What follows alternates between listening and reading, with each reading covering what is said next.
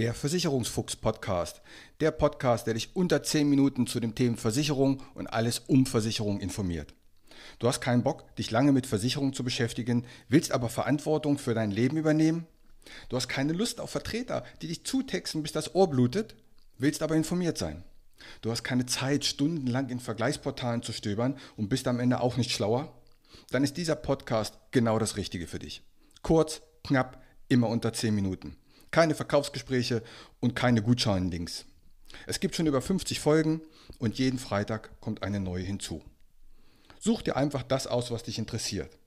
Mein Name ist Uwe Wobig. Ich bin Versicherungsmakler und arbeite seit über 30 Jahren mit Versicherung. Nutze mein Wissen, um dich zu informieren. Aus aktuellem Anlass erscheint der Versicherungsfuchs Podcast dieses Mal schon am Mittwoch. Mich haben aufgrund der aktuellen Starkregen, Katastrophen, einige Anfragen erreicht, so nach dem Thema, sag mal Uwe, ist das bei mir versichert? Bin ich dagegen versichert? Und das lässt sich recht einfach beantworten. Nur wenn du einen Zusatzbaustein Elementarschäden hast. Aber der Reihe nach. Fangen wir mal an mit der Gebäudeversicherung. Ich glaube, ich kenne keinen Menschen, der ein Haus hat und keine Gebäudeversicherung. Und bei der Gebäudeversicherung ist in der normalen Gebäudeversicherung Feuer, Blitz, Sturm ab Windstärke 8, Hagel und Leitungswasser, manchmal noch Überspannung. Und genau das ist der Punkt. Leitungswasser. Es handelt sich aber beim Starkregen halt, wie der Name schon sagt, um Regen und nicht um Leitungswasser. Und darum wäre ein solches Ereignis, ob Hochwasser, Überschwemmung oder Starkregen, durch die normale Gebäudeversicherung nicht abgesichert. Dazu braucht es denn den Baustein Elementarschäden. Und wenn du diesen Baustein hast, dann ist mitversichert Starkregen, Überschwemmung, Rückstau, Hochwasser, Schneedruck, Lawinen, Erdrutsch, Erdsenkung, Erdbeben und Vulkanausbruch. Und letzteres, der Vulkanausbruch, ist bei einigen Kunden der Grund, warum sie das nicht haben. Weil wenn man das vorliest, dann wird das so ein bisschen belächelt, sagt er, hier gibt es doch kein Erdbeben und hier gibt es auch keinen Vulkanausbruch.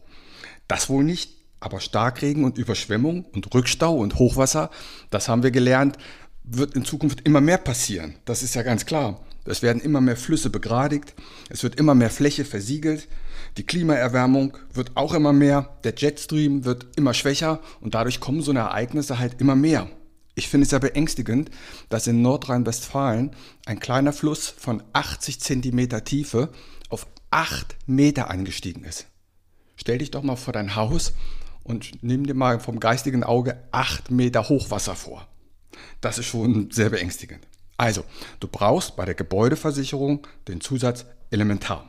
Ich habe mal geguckt, so ein, für ein normales Haus mit 150 Quadratmeter kostet ein normale Gebäude so um die 450 Euro. Und wenn ich den Zusatzbaustein Elementar dazu nehme, dann sind es 80 Euro mehr. 80 Euro im Jahr und du wärst gegen diese Ereignisse versichert. Der nächste Punkt, der Hausrat. Hausrat ist ja genauso wie die Gebäude, Feuer, Sturm, Leitungswasser, Hagel und so weiter. Und zusätzlich kommt dann noch der Einbruchdiebstahl dazu. Aber auch hier, wenn du nicht den Zusatzbaustein Elementarschäden hast, bist du nicht versichert. Hast du den Baustein, dann bist du versichert. Auch hier habe ich mal geguckt, eine Wohnung mit 150 Quadratmeter kostet Hausratversicherung im Jahr normalerweise um die 90 Euro. Und mit dem Baustein Elementar wären es dann 30 Euro im Jahr mehr.